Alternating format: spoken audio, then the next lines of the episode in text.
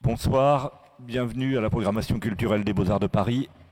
Ah, j'ai oublié de vous dire qu'il faudra parler assez près du micro parce que cet amphi est très étrange et on a l'impression que le son passe bien. Or, on peut être euh, un rang où le son est mal perçu. Voilà. Donc, euh, bonsoir, bienvenue à la programmation culturelle des, Beaux-Arts de Paris et à Penser le présent. Ce soir, nous avons l'honneur de recevoir Chantal Jacquet et Antoine Renard. Alors, je fais une rapide présentation. Euh, Chantal Jacquet qui est notre invité principal, mais qui est venu à la demande d'Antoine Renard, qui, est, euh, qui m'avait, par l'intermédiaire de la responsable de ses études, puisqu'il est à la fois artiste et, étudiant en beaux-arts, mais je vais revenir sur le sujet.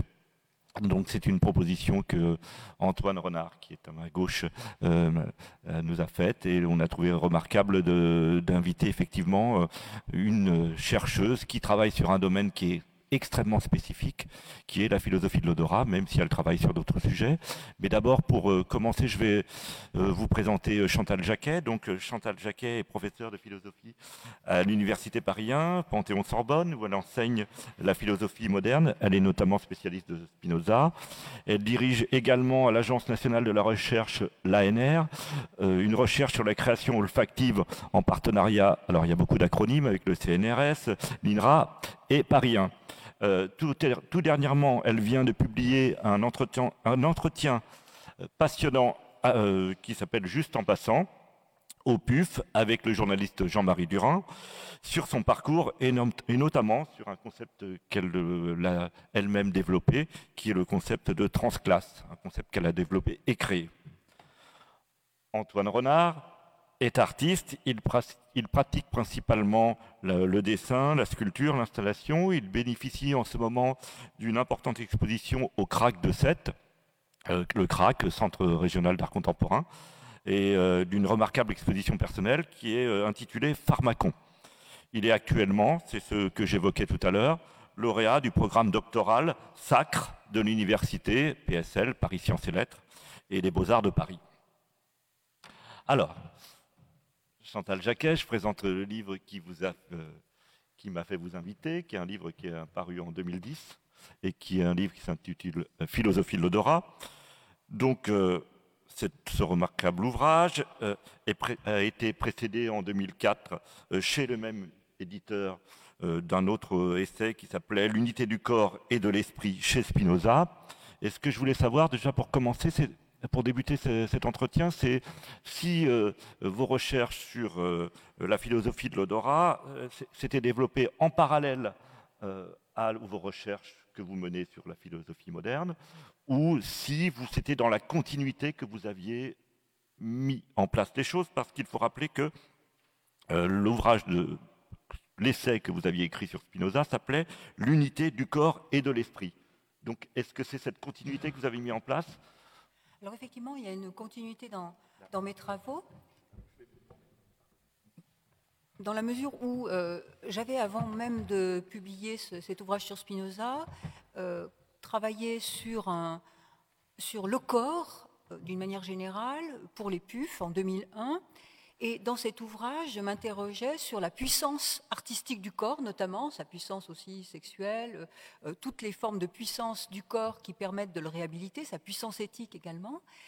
Et dans ce cadre-là, euh, la, philosophie de Spinoza a été mobilisée puisque euh, c'est une formule que Deleuze avait mise en avant et qui est presque paradigmatique de sa philosophie, Spinoza dit Nul ne sait ce que peut un corps. Donc mon interrogation portait sur la puissance du corps. Et dans l'unité du corps et de l'esprit, euh, puisque chez Spinoza il n'y a pas de dualisme, le corps et l'esprit sont une seule et même chose, euh, penser euh, l'esprit, comprendre l'esprit, ses aptitudes, c'est en même temps comprendre celles du corps, donc il y a une corrélation entre les deux. Et bien évidemment, quand on veut penser la puissance de l'esprit corrélativement à celle du corps, eh on s'interroge aussi sur sa faiblesse, sur ce qui euh, pourrait la contredire. Et c'est la raison pour laquelle j'ai commencé une recherche qui est un peu à l'encontre de, ma propre, de mon propre mouvement de pensée qui, qui était centré sur la question de la puissance d'agir.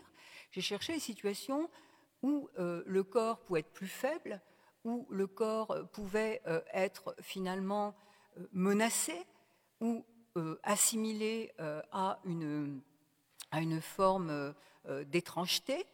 Et c'est la raison pour laquelle j'ai euh, analysé aussi euh, l'odorat, considéré comme le sens le plus faible, le plus archaïque, celui qui rapprocherait euh, plutôt l'homme de l'animal. Et j'ai voulu remettre un peu en question tous ces présupposés pour comprendre cette fois-ci la puissance de l'odorat et revenir sur les préjugés qui en font une sorte de sens euh, négligé, mal aimé. Euh, et, donc voilà comment les travaux ont commencé.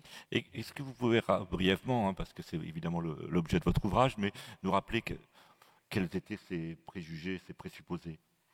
Alors généralement, quand on pense à l'odorat, on pense que c'est un sens euh, mineur, puisqu'on accorde toute la prééminence d'abord à la vue, à l'ouïe, qui donne lieu à des arts célébrés et à la différence de l'odorat, où euh, généralement la parfumerie peut être considérée comme un, art euh, mineur, euh, voire même on conteste parfois son statut artistique. Et donc l'odorat apparaît comme dévalorisé par rapport à cette prééminence du visuel et de l'auditif. D'autre part, il est considéré comme la marque de la bestialité en nous. Freud, par exemple, laisser entendre que euh, l'odorat serait une sorte de résidu archaïque de la bête en l'homme, et à partir du moment où l'homme aurait connu la station debout, il aurait libéré euh, son nez euh, des miasmes qui, qui, le, flairaient quand il marchait à quatre pattes, et du même coup, l'odorat se serait atrophié. Alors, c'est aussi en raison d'une connaissance peut-être insuffisante de l'odorat qu'on est, on est venu à le considérer comme un sens incommode. Alors c'est par exemple le cas de, Kant, qui le pense comme antisocial, puisque l'odeur peut être intrusive, elle peut euh, défavoriser les relations sociales, puisque si l'autre, par son hygiène négligée ou par son parfum capiteux, euh, me perturbe, forcément les relations sociales vont, euh, prendre, euh, vont, vont, amener à condamner ce sens, euh, jugé comme souvent lié aux odeurs nauséabondes, au miasme, à la saleté. Et j'ai pris un peu le contre-pied en montrant qu'effectivement, on pouvait parler du miasme, comme le fait Alain Corbin, mais aussi de la jonquille, puisque l'odeur de saleté doit être pensée aussi avec l'odeur de sainteté. Donc l'odorat qui nous voué à la terre, à l'animalité, peut être aussi le moyen par les encens ou par les fumigations de nous élever aux cieux. Et parfumer, ça veut dire aussi, initialement, étymologiquement, ce qui euh, va par-delà la fumée, ce qui monte aux cieux. Et le, miasme et la jonquille, donc c'est un ouvrage d'Alain Corbin qui est, qui est paru en 1982, qui a joué un rôle très très important, euh, en tout cas qui a été réédité de nombreuses fois, qui est traduit dans toutes les langues. Et donc, ce miasme et la jonquille, ça fait partie de, votre ouvrage, de vos ouvrages de référence ou euh, vous en avez d'autres à nous indiquer euh, Alors, euh, il faut reconnaître que le livre d'Alain Corbin était un livre pionnier. Alors, bien évidemment, il portait plutôt sur le rapport aux odeurs dans l'histoire et notamment au XIXe siècle. Hein. Donc c'est un livre qui, euh, réhabilitait euh, la réflexion historique sur, le nez. Il y en a d'autres euh, également. Donc quelqu'un qui a été l'élève d'Alain Corbin, Annick Le Guerrer, qui a travaillé sur les pouvoirs de l'odeur, mais plutôt en histoire, en anthropologie. Et philosophiquement, personne ne s'était lancé dans l'aventure de constituer l'odorat et les odeurs en objet de méditation philosophique considérait que c'était un objet peu digne d'intérêt, frivole, lié au parfum, superficiel. Donc euh, mon défi, ça a été euh, philosophiquement de montrer qu'il y avait dans euh, la réflexion sur les odeurs matière à penser, matière à mieux comprendre les relations à l'autre, matière aussi à enrichir l'esthétique et l'histoire de l'art. Et ce, travail, il a débuté quand alors alors, la, publication est intervenue en 2010, mais euh, le travail euh, de recherche a été bien antérieur. Bon, il a euh, subi un certain nombre de, détours parce qu'il fallait constituer un objet à partir de, du, quasiment du néant d'un point de vue philosophique.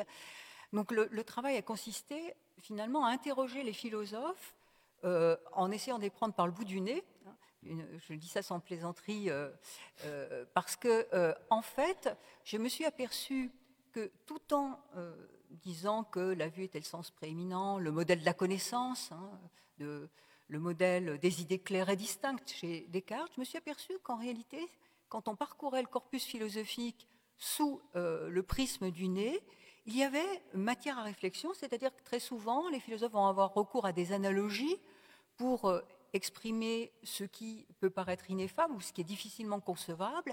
Et parmi les modèles, euh, il y a des modèles olfactifs.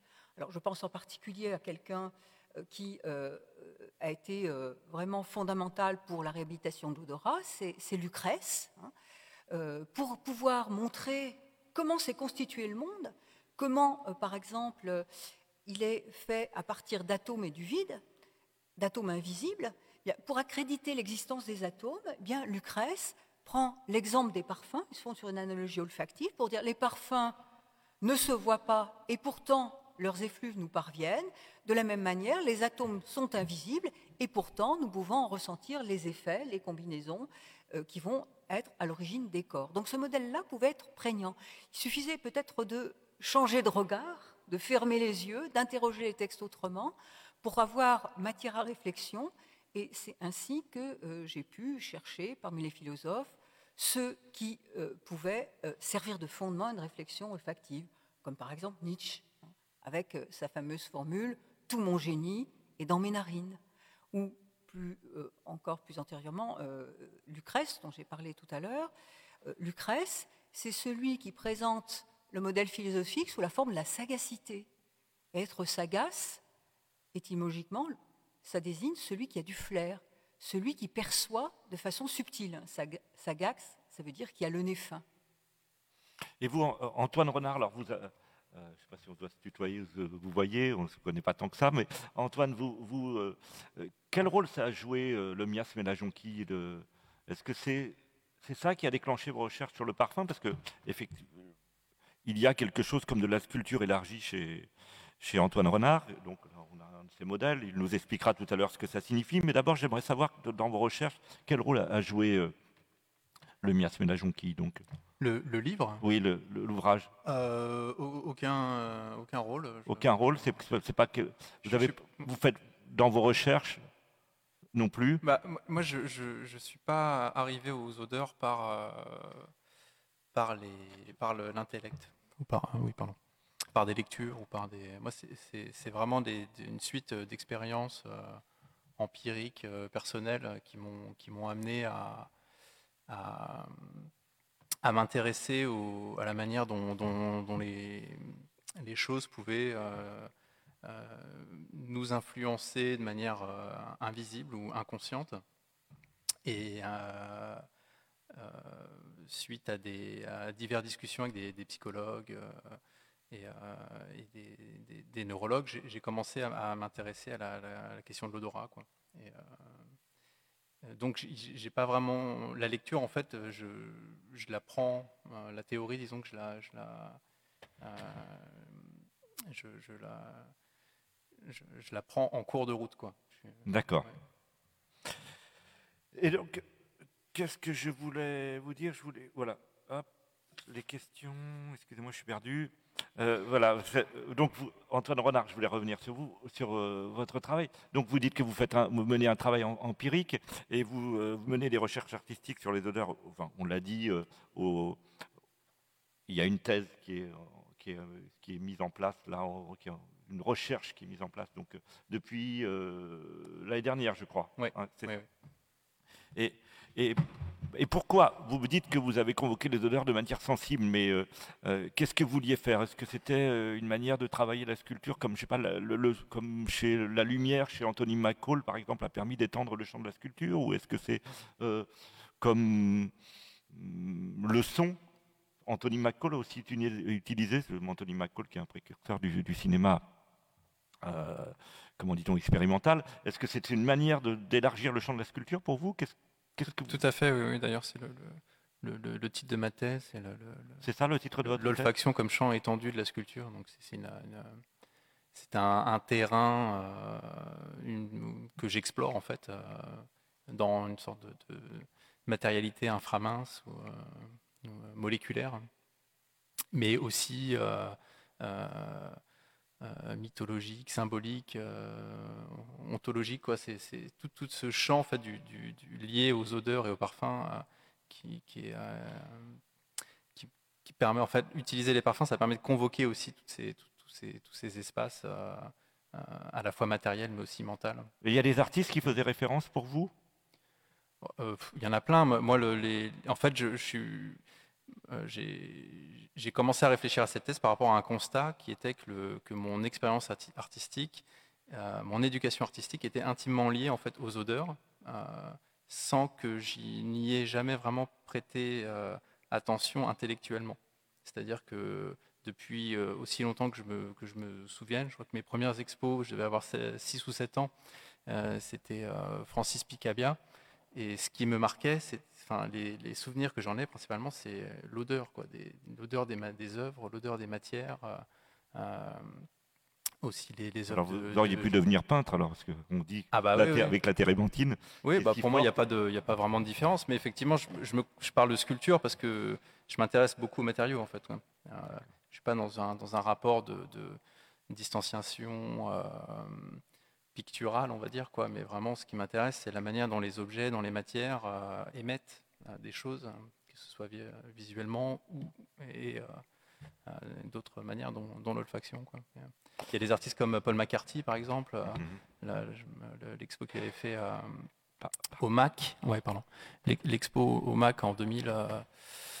Euh, C'était en 2002. Euh, il y avait beaucoup de margarine, beaucoup de ketchup. Euh, il y avait un matériel paramilitaire, des tentes qui dégageaient une odeur extrêmement forte. voilà, donc c'est beaucoup de, choses comme ça. Au McKelley aussi, que j'avais vu au, Vils. les matières en fait des sculptures m'ont toujours vraiment impacté par rapport à, leurs odeurs et, et le souvenir que j'en ai me reste peut-être presque de manière plus, plus profonde que le, souvenir visuel que j'en ai. Donc je cherche à, développer ça, essayer de comprendre qu'est-ce qui se passe, euh, pourquoi euh, et comment est-ce qu'on peut éventuellement développer ça, parce que à mon sens, il y a très peu de, théorie de l'olfaction en art. Chantal Jacquet va nous confirmer ou infirmer le sujet. Et, vous, Chantal Jacquet, comment, comment faites-vous? Parce que quand on, s'est eu au téléphone, euh, je vous ai dit est-ce que vous, aurez des images? Vous m'avez dit non, je ne je, je veux pas venir avec des images parce que euh, euh, quand on parle d'odeur, je n'ai pas besoin de ce substitut, je veux rester sur le champ des odeurs. Mais, mais comment le langage peut-il rendre compte des odeurs? Alors, ça, c'est. quel champ lexical vous utilisez? Comment faites-vous? Alors, effectivement, euh, euh, on est tellement euh, obnubilé par la vue que on voudrait pouvoir penser la puissance de l'odorat d'abord par les images. Alors, ça n'est pas un interdit, bien évidemment. On peut jumeler précisément, par exemple, la peinture et, euh, et, l'olfaction, puisque c'est du chant aussi que la peinture, c'est d'abord une, habitude olfactive. Euh, mais il me semble que si on veut mesurer la, puissance des odeurs, il faut fermer les yeux d'abord pour se laisser porter par la, par la rêverie. Et je pense euh, à la démarche intéressante de, du parfumeur Christophe Laudamiel, qui a fait un opéra parfumé, Green Aria. Et cet opéra parfumé, qui associe des notes de musique avec des euh, notes olfactives, avec des parfums. Euh, c'est un opéra qui porte sur le, combat euh, de l'air pur contre l'industrie, et cet opéra se déroule dans le noir. donc le public est convié à une expérience à la fois musicale et, olfactive, sans le recours au média principal qui est la vision. Alors bien évidemment, euh, quand on commence à parler d'odorat, très souvent on se heurte à la difficulté de décrire les odeurs, de les penser et à l'indigence du vocabulaire. Mais euh, très vite, on peut surmonter cette déficience apparente parce que le langage offre la possibilité d'une combinaison des mots à l'infini.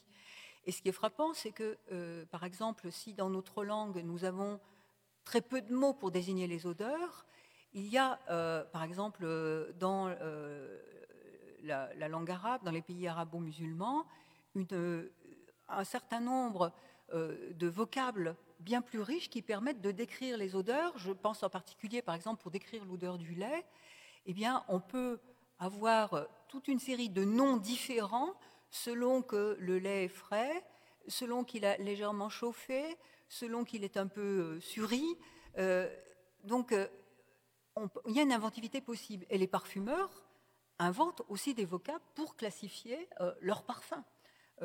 alors, bien évidemment, ces catégories peuvent évoluer. elles sont parfois imprécises, mais on n'est pas limité aux deux modes de désignation principaux que l'on convoque, notamment en France, quand on veut décrire une odeur. On, dit, euh, on désigne par la provenance, hein, c'est une odeur de rose, de lilas, ou de ceci ou de cela, ou bien euh, on la décrit selon sa valence euh, hédonique, ça sent bon, ça sent mauvais.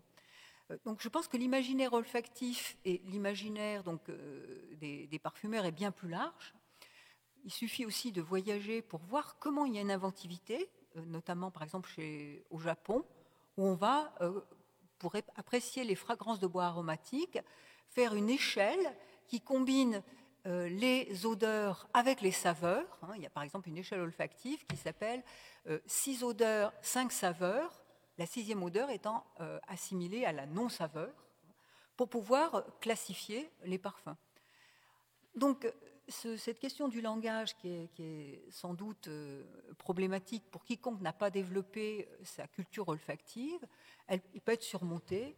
Et le langage qui permet sans doute le mieux de le surmonter, celui que les Japonais euh, ont mis en place, c'est le langage de la poésie.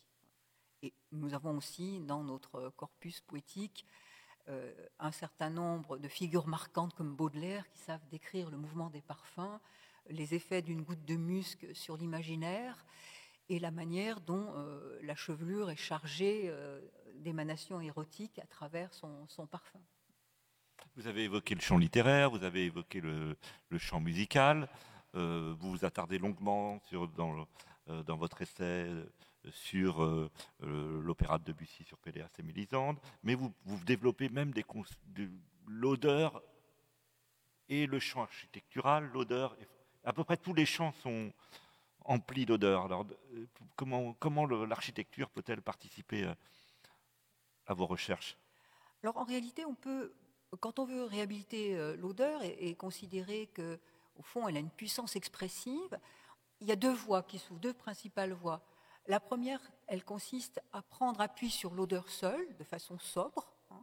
C'est une voie qu'ont exploré les Japonais, notamment euh, à travers le, kodo. Euh, do, c'est la voix, hein, intermédiaire entre la voix et l'art. Et, et, ko, ça désigne ce qui est odorant. Et donc euh, le codo, c'est cette voix ou cet art qui consiste à écouter, c'est la formule consacrée, des fragrances de bois aromatiques, à arriver à s'en délecter au cours de rencontres euh, présidées par, un maître qui donne à sentir des combinaisons de bois aromatiques précieux. Ça, c'est une première euh, manière de procéder. Et puis, il y a une seconde manière de procéder qui est tout aussi riche et tout aussi légitime, celle, au fond, qui devrait la première pour nous, puisque euh, quand nous percevons, nous percevons à la fois par la vue, par l'odorat, tout est, pensé en synesthésie.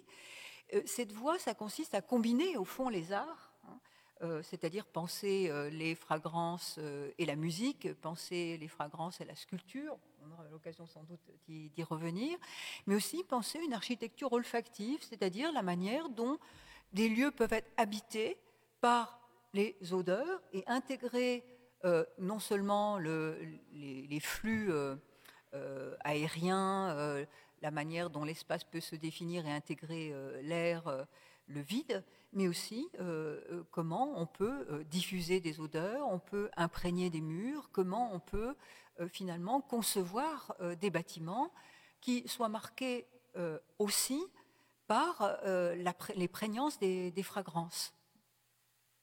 Alors il y a pour cela, par exemple, euh, des labyrinthes olfactifs qui ont été constitués, euh, des expériences olfactives à travers des, labyrinthes. Alors, euh, je pense à l'exposition qui avait été faite à Lille avec Serge Lutens, qui invite tout, le public à parcourir un labyrinthe dans lequel sont diffusées des odeurs qui incarnent le nord de son enfance, l'odeur de la chicorée par exemple, des moules frites, des pavés mouillés, tout pour reconstituer une sorte d'atmosphère.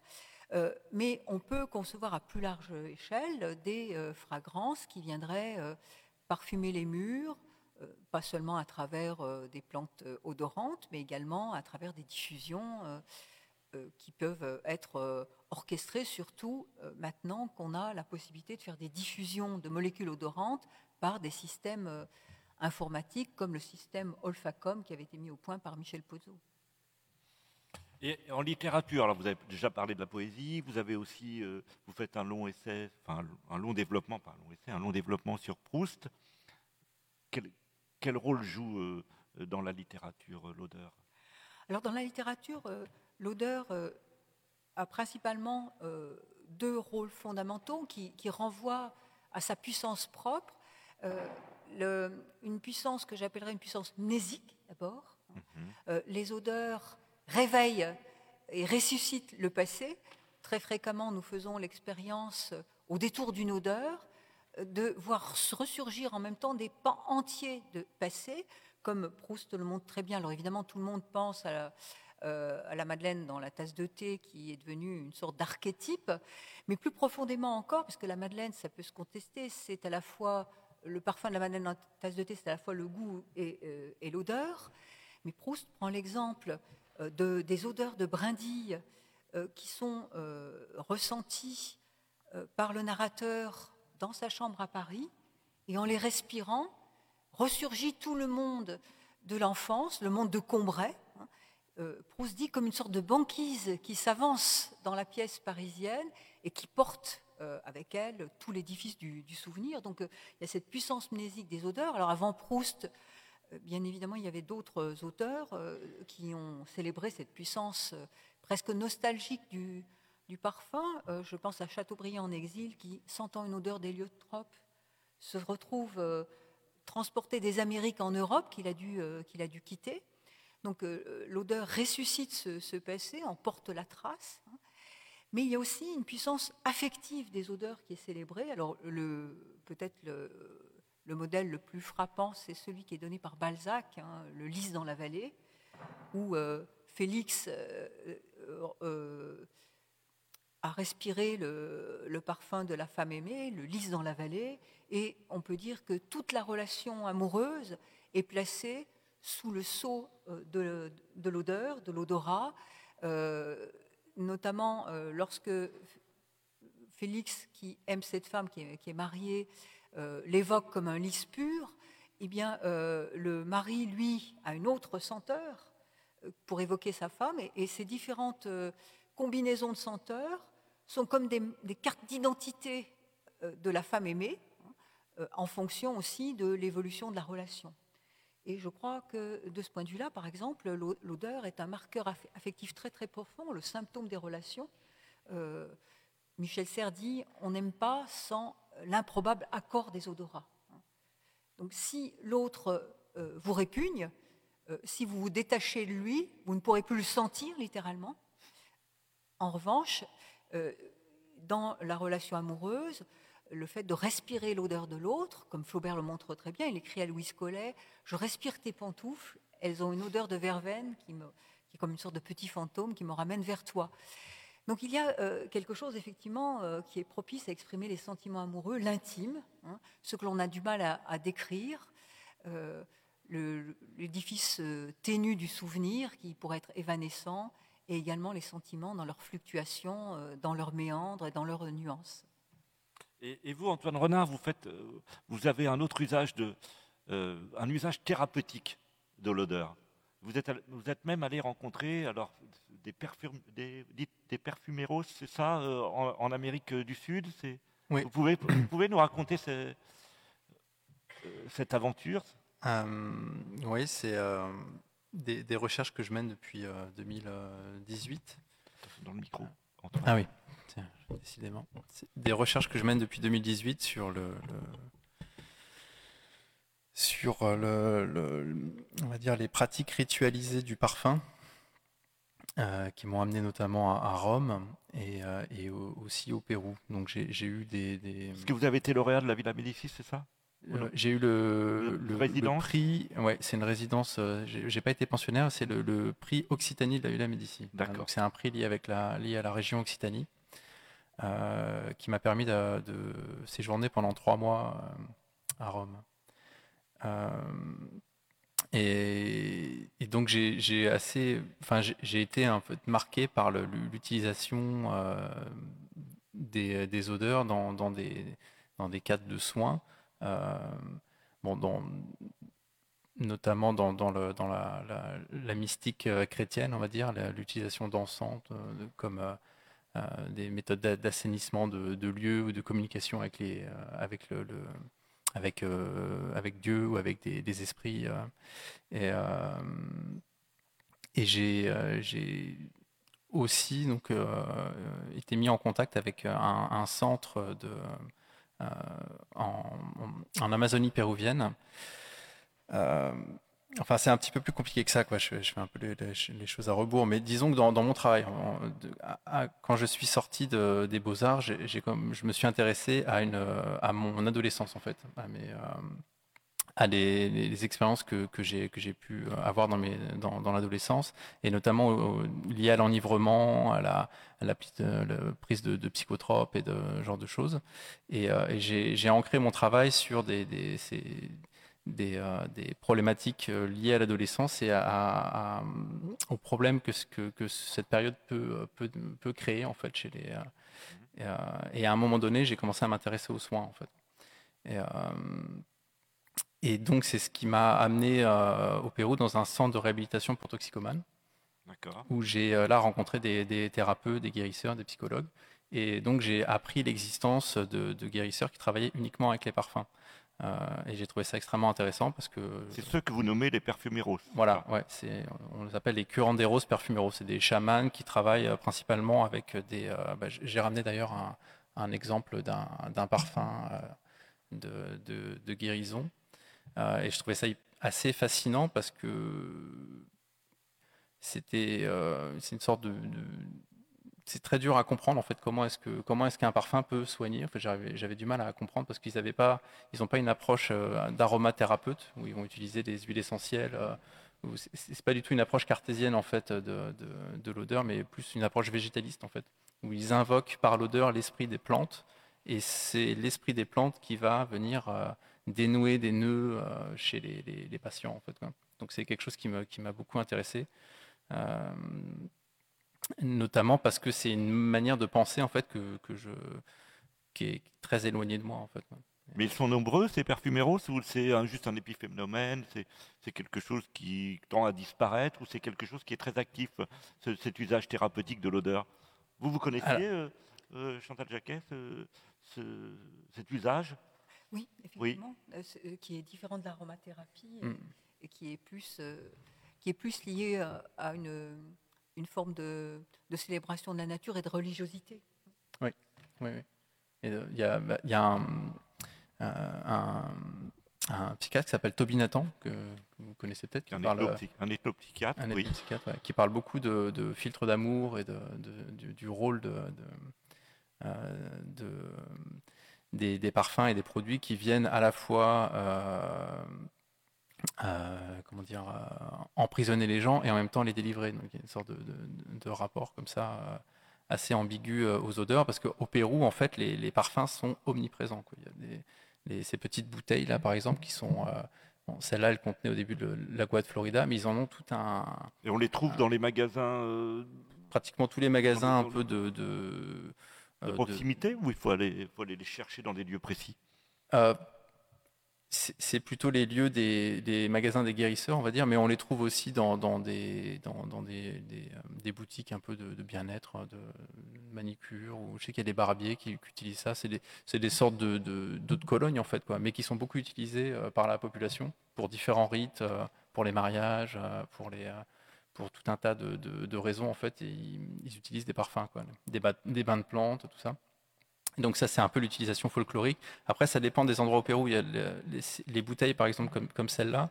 C'est plus une culture des Andes donc plutôt des montagnes. Et dans, le, dans la jungle, ils ont plus une, approche Enfin, ils utilisent tous aussi la, la, de Florida, mais c'est beaucoup plus de macération de plantes, d'utilisation de. On est beaucoup plus proche de la plante en fait, quoi. Et moi, je trouve ça intéressant parce que c'est la manière dont les ondeurs vont s'incarner elles-mêmes dans des, dans des objets, dans des plantes, dans des, dans des, dans des, des liquides, dans des rites, et en même temps incarner autre chose qu'elles-mêmes, c'est-à-dire euh, des, euh, des, euh, des, esprits, ou des, pour, pour le Pérou par exemple. Et, ça, pour moi, en tant qu'artiste, c'est assez c'est fascinant parce que ça me disons, l'odeur dans mon travail, c'est une manière aussi de, d'invoquer des entités, en fait, euh, d'utiliser cette sorte de, plasticité euh, que l'olfaction a, en fait, ou que le parfum a, euh, de rentrer dans les champs, voilà, de se rapporter, par exemple, entre la manière dont l'odeur va s'incarner dans une plante ou dans un produit chimique ou, ou dans, un, dans une pierre, dans, voilà, dans, différents types de, de matériaux. Et vous, Chantal Jacquet, alors à l'ANR, alors qu'est-ce qui se passe exactement dans, dans ce lieu? Vous, avez, vous, coordonnez, on l'a dit, c'est un travail qui se mène avec plusieurs euh, institutions. Est-ce que vous pouvez nous parler de ce projet particulièrement? Alors, ce projet maintenant est, terminé et ça a été une très belle expérience parce que euh, c'est un projet interdisciplinaire, c'est-à-dire qui, euh, qui, associait à la fois des chercheurs en, en, neurobiologie olfactive, des artistes, Mhm. et euh, des, philosophes, une philosophe et peut-être euh, maintenant un peu plus. Donc il s'agissait de, corréler euh, des forces généralement éparses, hein, puisque notre recherche est un peu trop morcelée. Et l'objectif, ce projet s'appelait CODO, hein.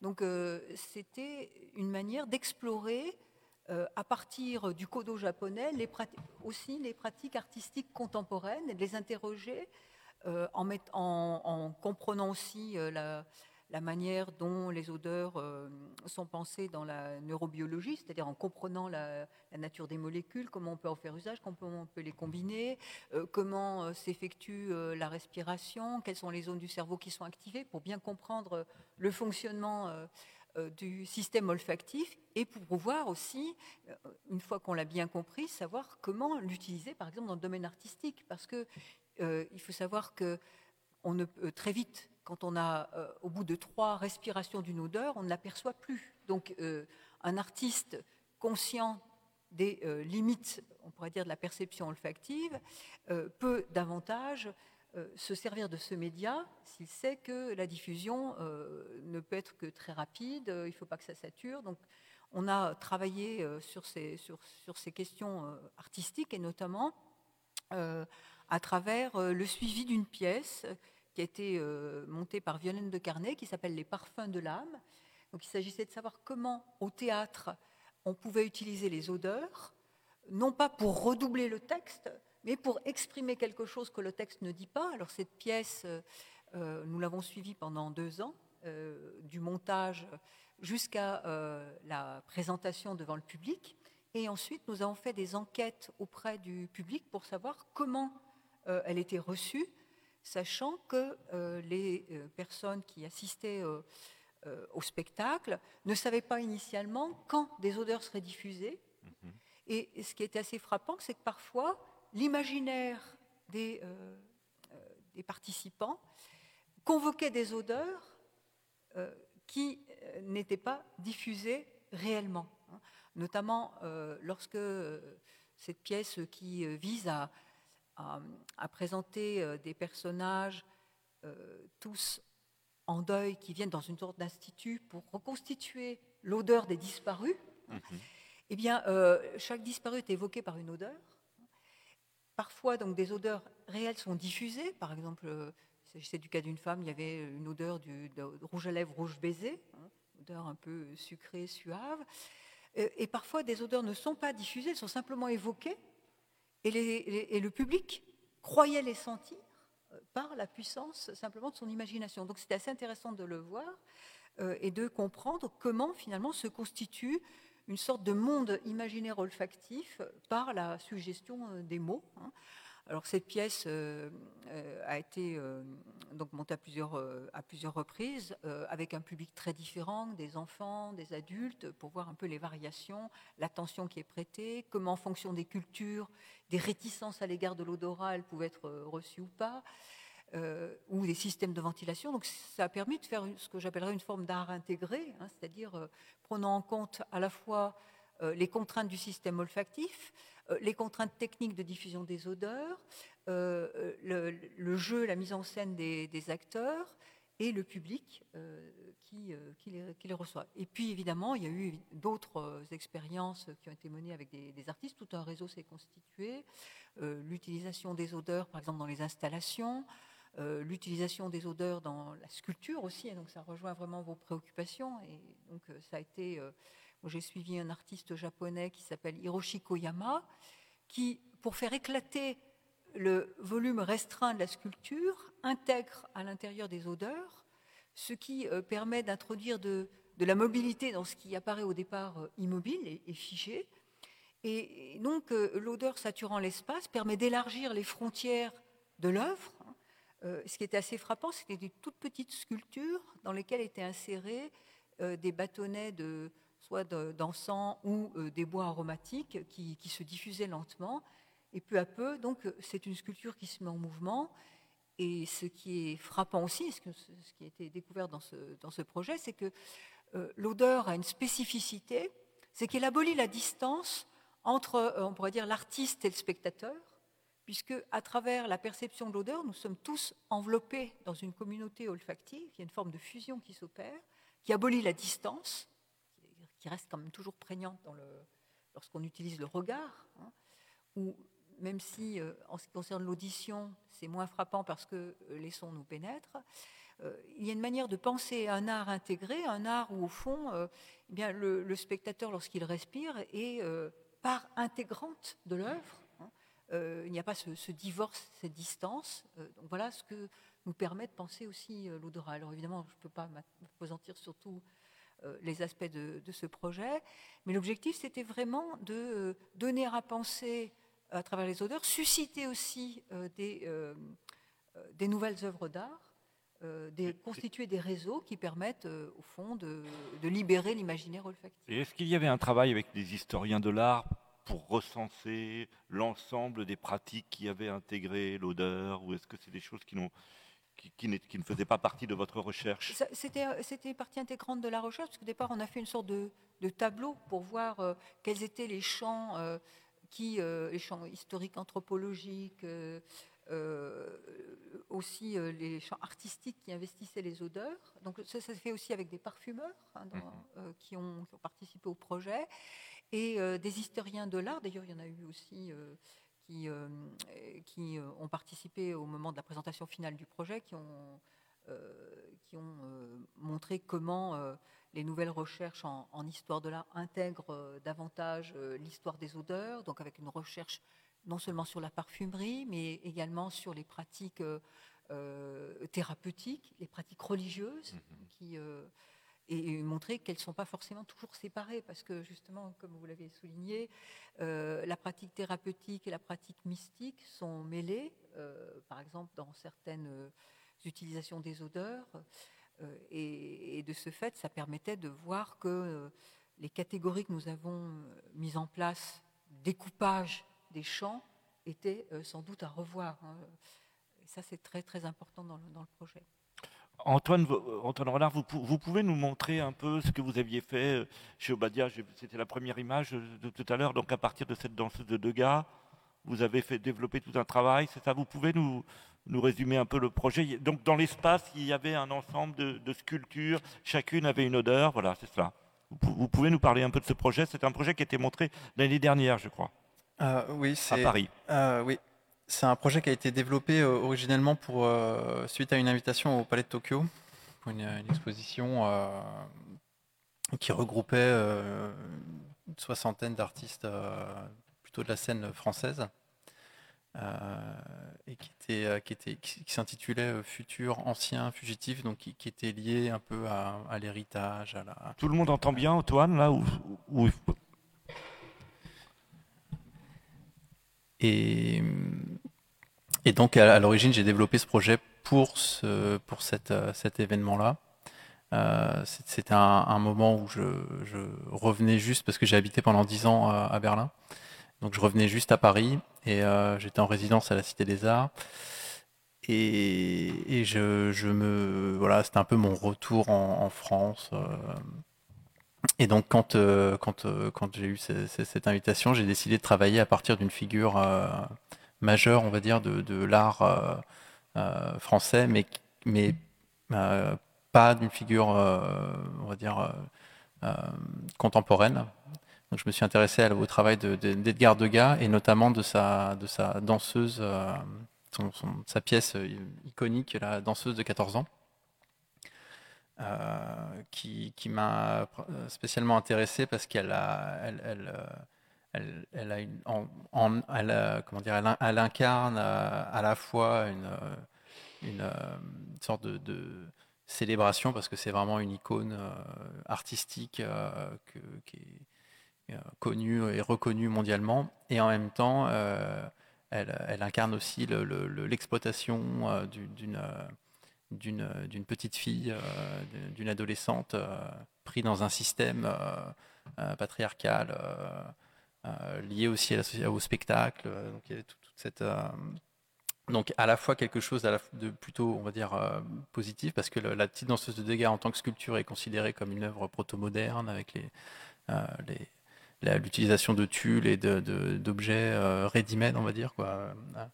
Euh, l'œuvre est en cire à l'origine, Pascal, c'est bien ça, non? Ouais, ça, hein, voilà. Cire, mais les. ensuite, mais maintenant elles sont en bronze, hein, voilà. parce qu'elles ont été. Euh, l'œuvre originale a, été coulée en bronze et il y a eu, il y a plusieurs copies d'ailleurs maintenant. Euh, donc j'ai décidé de reprendre euh, ce, thème-là en fait et j'ai récupéré sur euh, parce que je travaille beaucoup en fait avec les, outils numériques de captation 3D, des, choses que je récupère sur internet, sur des blogs, sur sur des des, sites d'échange, de, partage de, données et notamment de modèles 3D. Et donc j'ai trouvé une, un, modèle en, libre de droit, qui, n'est pas celui de la danseuse finale, mais d'une euh, un des essais, parce qu'il a fait plusieurs essais hein, évidemment avant de, avant de faire la, la danseuse euh, qu'on connaît. Donc j'ai récupéré ce modèle-là et euh, j'ai décidé d'en faire une série de, variations. Chaque variation était accompagnée d'une odeur particulière. Voilà. Ouais. Et donc voilà. donc le, chaque chaque œuvre, chaque sculpture a donc une une, forme, une particularité différente et aussi une odeur différente qui est composée. Vous pouvez la, la voir sur le, les sous-titres. Euh, euh, par exemple, là, c'est euh, Aldinil 3880 et Orange Amer. Donc, en fait, en fait j'ai pour faire les fragrances de, de, ces, de ces œuvres. Donc là, j'ai pas, j'ai pas travaillé avec un parfumeur. J'ai fait ça euh, suite en fait aux, discussions que j'ai que j'ai eues avec les, les guérisseurs. Donc c'est vraiment plutôt lié au travail que j'avais que j'avais fait au Pérou et aussi euh, à ce que j'entamais, euh, disons, de retour en France, c'est-à-dire de contacter des, euh, des, fournisseurs de matières premières olfactives, donc des molécules. Mais j'y connaissais rien en fait à l'époque, donc ils m'ont gentiment envoyé tout un panel de molécules et j'ai choisi, j'en ai choisi certaines parce qu'elles faisaient référence à des, des produits de grande consommation en fait, hein, des, feutres marqueurs, des, détergents, ce genre de choses quoi. Parce que c'est le, plus gros volume de parfumerie, euh, enfin en parfumerie, le, plus gros volume de vente, c'est vraiment le détergent, euh, les, tout ce qui est euh, lessive, shampoing. c'est pas la parfumerie fine. Hein, voilà, donc enfin, je, juste pour mettre ça. Ce qui, est, ce qui est intéressant parce que du coup, il y a énormément de molécules que, par exemple, l'aldinyle 3880 euh, je me rappelle plus à quoi elle fait référence, mais euh, mais il y a des choses comme ça. On se dit tiens qu'est-ce que c'est que ça? Puis on la sent, puis ah oui non ça c'est ça me fait penser à au feutre Véleda ou, à des, choses que finalement tout le monde connaît quoi, qui est, très. Euh, Donc oui voilà ouais bah de toute façon Proust est partout avec les odeurs. Hein, on les ou alors les odeurs sont partout et lui il a fait que de, de, tamponner ça. Mais donc en fait, j'ai chaque, euh, chaque pièce, donc j'ai utilisé une matière première euh, végétaliste, on va dire, donc là la cannelle, une autre l'orange amer, ou des, là par exemple il y avait le camphre. Donc j'ai utilisé des ingrédients comme ça qui sont très utilisés par les, guérisseurs perfumeros. Et, et je, je me suis amusé un peu à les pervertir entre guillemets, quoi, ou à les, à les parce que c'est souvent des odeurs très agréables. Hein. Les, les, perfumeros euh, utilisent des odeurs qu'on peut appeler des, finalement des odeurs plutôt bonnes, des odeurs qui sont agréables, parce qu'elles sont faites pour réconforter les, patients, pour les, pour les renforcer, pour, euh, pour les, aider à travailler des choses. Donc ça va pas être des odeurs euh, de plastique ou ça va pas être des, odeurs fortes de, de de, ils évitent beaucoup ça. Quoi. Donc c'est vraiment fait pour calmer, pour apaiser, pour accompagner. Euh, et donc moi, par rapport à ces œuvres-là, je cherchais quand même à, chercher à, développer une sorte de, d'ambiguïté ou quelque chose qui à la fois euh, soit euh, rassurant, mais en même temps qui un peu un peu dérangeant peut-être ou piquant. Donc j'essaie j'essaie de retrouver ça. Et cette odeur, alors, elle, sert à, leur donner une identité, c'est ça? Voilà, bah oui, oui, tout à fait. Ouais, et cette identité, vous allez encore très loin parce que j'ai vu qu'à au CRAC, donc au Centre régional d'art contemporain de 7, vous avez même converti les odeurs en son avec, avec un logiciel. Alors c'est ça, vous, pouvez nous parler aussi de ce, moment euh, euh, Comment on convertit des odeurs en son? Tac, bon, ça c'est un mélange de. Euh, alors, bah, c'est ce qu'on appelle la sonification de données. Qu'en fait, quand on. Donc, les, les odeurs peuvent être décomposées à l'aide d'un chromatographe euh, pour pouvoir euh, connaître la composition d'une odeur. Donc ça, c'est des recherches aussi que vous avez menées, euh, Chantal, sur ce, genre de choses. Oui. Et donc, on utilise un chromatographe pour, pour analyser, on va dire, une odeur, pour voir quel type de molécules il y a dans cette odeur-là. Et donc, ce qu'un chromatographe donne, c'est une série de données qui sont interprétées de manière graphique souvent, pour pouvoir localiser euh, les, molécules par rapport au poids de ces molécules, hein, souvent. Et donc, euh, c'est les données brutes en fait que le chromatographe donne. On peut soit les, c'est le principe de la, visualisation de données. Hein. on va les, on va les, les interpréter sous forme visuelle pour pouvoir les voir, mais on peut aussi les interpréter sous forme de, de fréquences sonores, hein, parce qu'il y a des, parallélismes comme ça entre le, on peut utiliser des données pour faire du son. Et donc, je me suis, en ce moment, je m'amuse beaucoup avec ça. Euh, donc j'ai fait, alors là ce que, ce que, ce que vous avez à l'écran là c'est une, c'est une œuvre euh, vidéo sur des écrans LED, mais euh, il y avait aussi le son de, qui était un, un, son issu d'une chromatographie de la résine de myrrhe dont je me suis servi pour infiltrer un chant de messe que j'ai enregistré à la à l'église de la Trinité des Monts, qui est à côté de, la Villa Médici à Rome. Voilà. Euh, et les images qui sont sur les écrans sont donc des, euh, des, captures de, des séquences de vidéos de, plantes médicinales que les, les perfumeros utilisent pour leur euh, confection de parfums, que j'ai filmé avec une lentille spéciale en gros plan. Euh, et j'ai utilisé les mêmes données de la mire pour euh, faire ce qu'on appelle du data moshing, c'est-à-dire pour euh, infiltrer. En fait, les données sont venues un peu abîmer le code source de, de la vidéo, mhm. et ce qui, ce qui donne des, des cet effet comme ça pixelisé, un peu, un peu gratté, un peu. voilà, donc j'utilise les odeurs aussi comme matière première. Euh, pour euh, aussi euh, développer des, des, des, des, vidéos, du son. Mais, mais ce ne sont pas forcément, disons que les, mon, mon but n'est pas forcément de, de faire l'odeur de la mire ou, ou la vidéo de la mire. Ou, je ne suis pas vraiment là-dedans. J'utilise plus les odeurs de la même manière que les guérisseurs, par exemple, vont, vont nous asperger de parfum pour que le parfum nous imprègne et, et, et nous, nous, transforme, en fait. Quoi.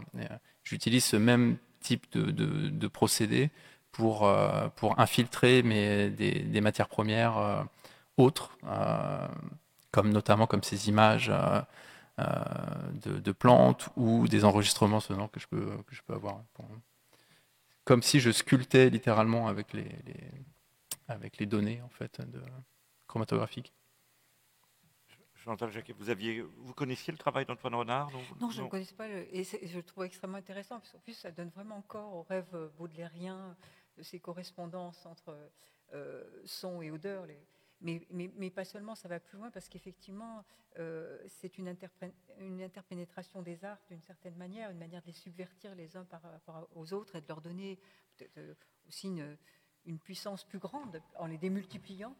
Et c'est assez euh, intéressant de, de voir cette, cette, combinatoire parce que euh, il ne s'agit pas seulement de dire qu'il y aurait euh, une correspondance sonore à un tel type de parfum, c'est-à-dire faire une sorte de schéma où la note olfactive correspondrait à la note musicale, mais, mais produire autre chose justement. Et, et cette, cette idée de, d'interpénétration, de, transformer d'une certaine manière euh, la matière en elle-même hein, euh, pour lui donner une autre forme, ça, permet d'inventer une autre forme d'art et assez proche finalement des, de pratiques, des, pratiques des, sociétés très osmophiles qui, considèrent que eh bien, les, les odeurs sont l'essence de la vie, au double sens du terme. Euh, le parfum de la vie, mais en même temps euh, l'expression la plus profonde de la vie, puisque c'est le souffle.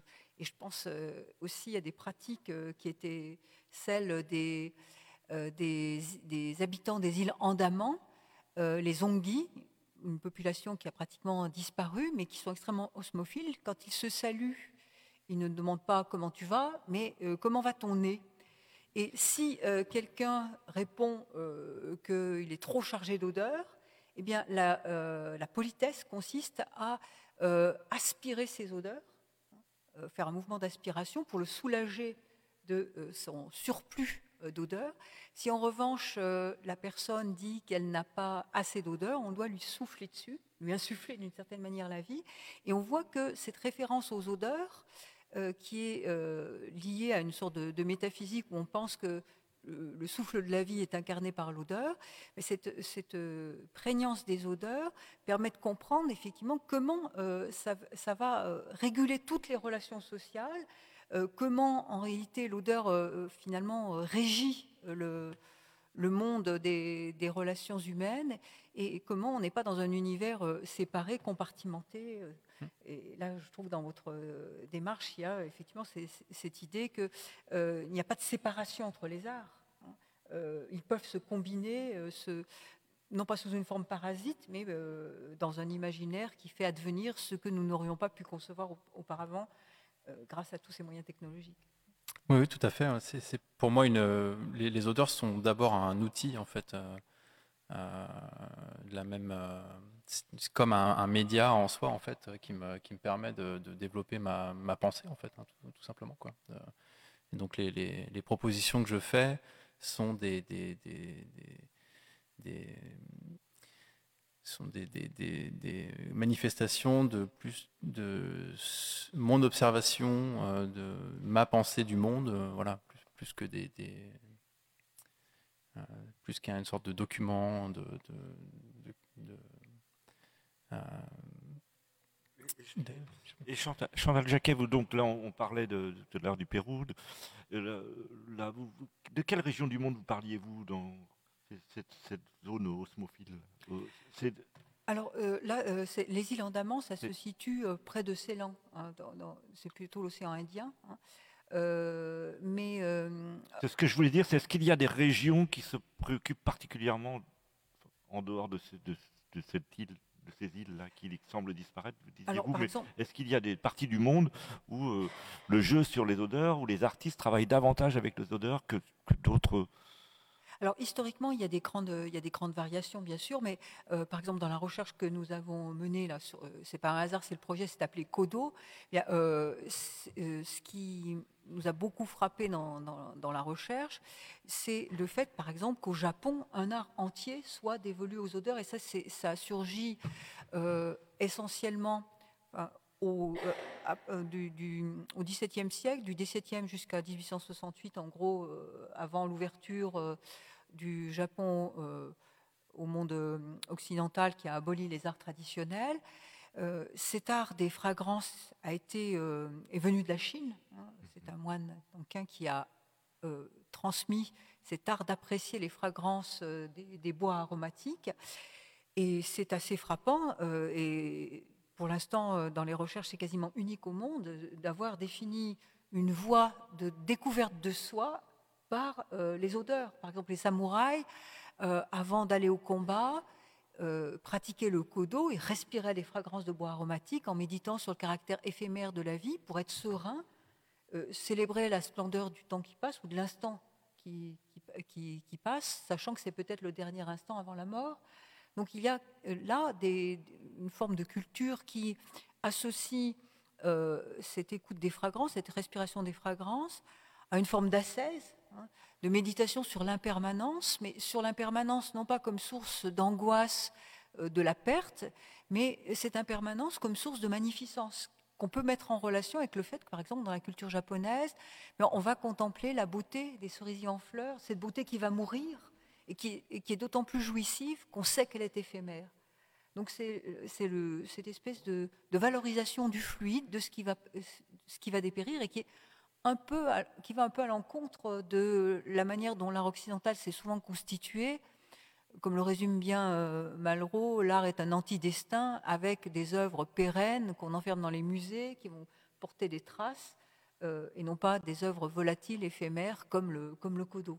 Alors évidemment, on est revenu sur cette conception-là. L'art a, changé, euh, on fait place à l'éphémère, au fugitif, et c'est pas un hasard si, à partir de la fin du XXe siècle, on introduit les odeurs dans l'art pour exprimer justement travers les performances euh, ben, ce qui est en flux, ce qui devient, ce qui est mouvant, ce qui ne se présente plus comme, comme immortel, hein, mais comme célébrant finalement le, temps dans sa, volatilité. Est-ce qu'il y a des cultures qui ignorent les odeurs, qui ne s'en préoccupent pas? Est-ce que vous avez trouvé dans vos recherches? Ben, Disons qu'il y a des sociétés où en réalité il y a un effort pour euh, aseptiser euh, les odeurs, mais euh, généralement, ça passe toujours par une forme de réodorisation, c'est-à-dire qu'il y a l'odeur de la propreté qui vient se substituer à l'odeur, entre guillemets, de la saleté, puisque, au fond, la notion de, saleté est très conventionnelle et va varier selon, les, selon la période de l'histoire.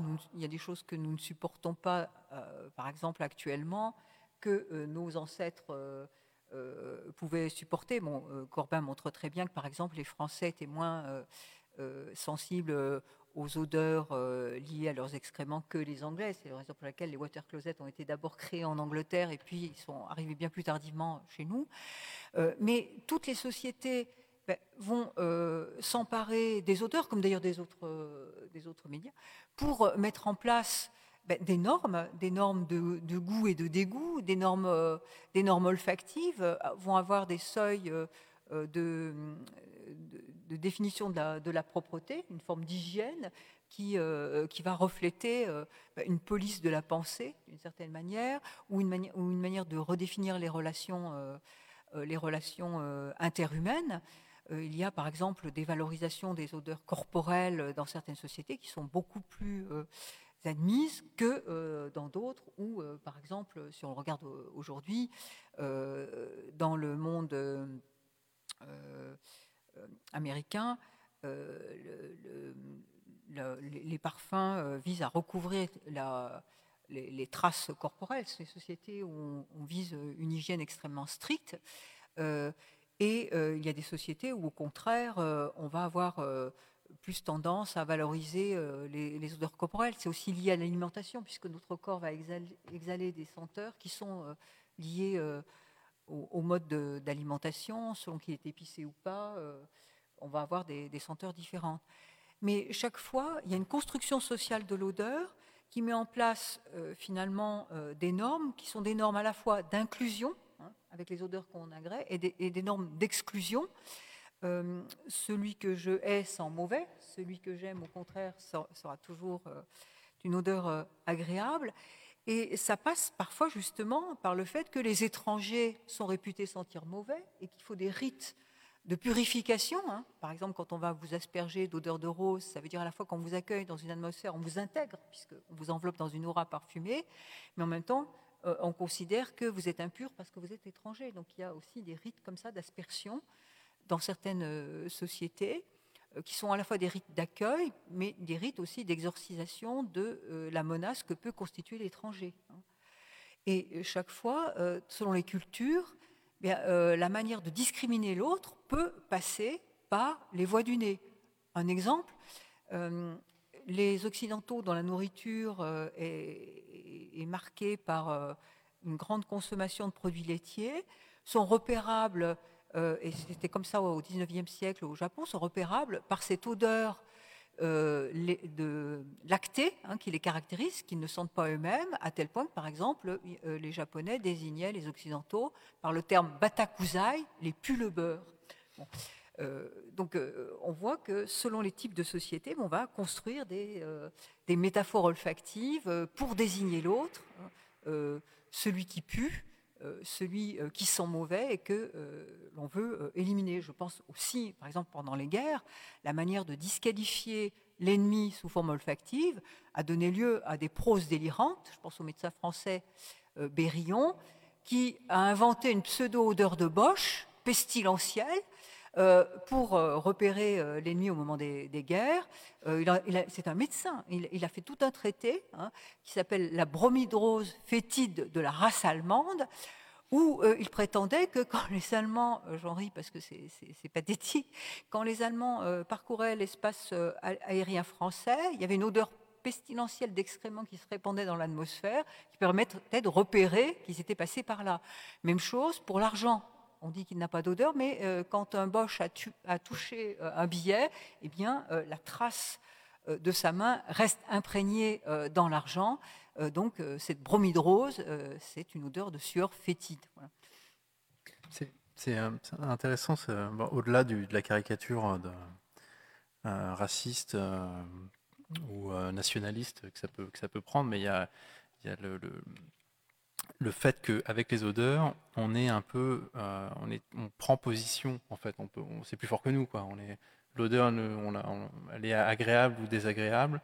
On, ne décide pas quoi en fait. Il y a vraiment cette chose. Euh, et, ça pour moi, c'est, pour revenir à aux œuvres, à ces, à ces œuvres-là, c'était euh, un jeu aussi par rapport à l'aura que, que, cette œuvre, spécialement dans ce qu'elle représentait d'un corps fragile donné, euh, donné en pâture au regard comme ça, pouvait avoir d'une, euh, un aspect actif comme ça, un peu comme une, forme de résistance en fait. Quoi. d'ailleurs, c'est une question que je voulais vous poser par rapport à cette, cette problématique de, de, de l'olfaction, notamment dans une société qui est qui est principalement une société de la vue. Euh, euh, comment est-ce que, est que vous avez déjà réfléchi à cette... Euh, est-ce qu'on pourrait penser l'olfaction comme une esthétique de résistance par rapport à l'importance des écrans, par exemple, dans, nos vies, dans nos rapports sociaux et dans la manière dont, le, monde numérique en fait nous, distance en fait de, notre corps. Effectivement, il y a dans, la, volonté de valoriser les odeurs ou de les promouvoir dans l'art ou dans la société, euh, une forme de critique du primat euh, accordé euh, à certaines formes d'expression, et notamment des expressions visuelles, qui nous, qui nous mettent nécessairement dans un monde de la distance, dans un monde aussi du, virtuel. Parce que ce qui est assez frappant, c'est quand on demande aux êtres humains ben, de quel sens ils accepteraient plus volontiers d'être privés, euh, jamais ne dirait la vue, dirait plutôt l'odorat. Mais en réalité, quand les gens sont frappés de ce qu'on appelle l'anosmie, c'est-à-dire qu'ils ne peuvent plus sentir, lorsque le monde ne leur rentre plus par les narines, eh ça produit euh, des effets euh, pathologiques assez graves, et notamment parfois de grandes dépressions, parce que quand on ne peut plus percevoir le monde des odeurs, on a l'impression que la vie se déroule comme dans un film.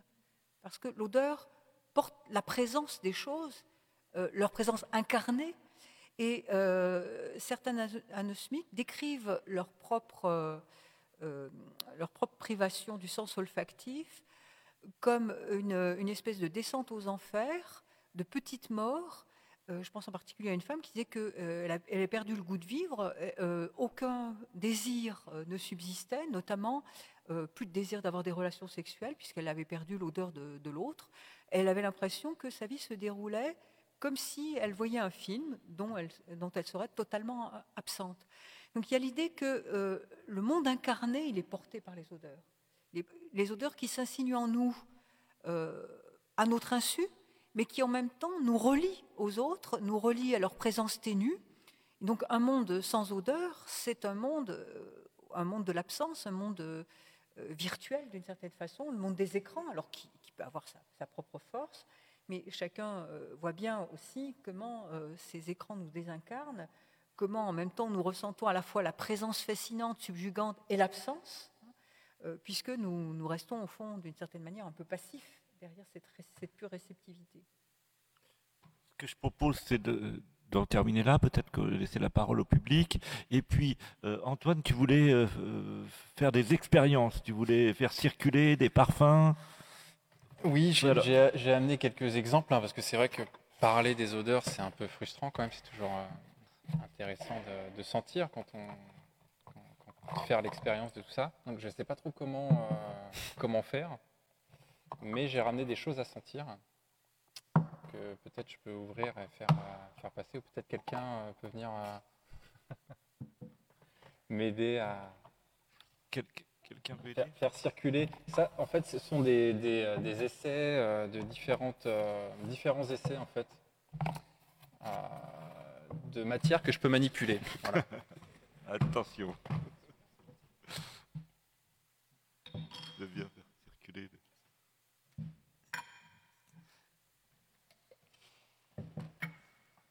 Donc, on va faire circuler des, des parfums, des flagrants, des fragrances. Et est-ce qu'il y a des questions? Je crois qu'il y a un micro.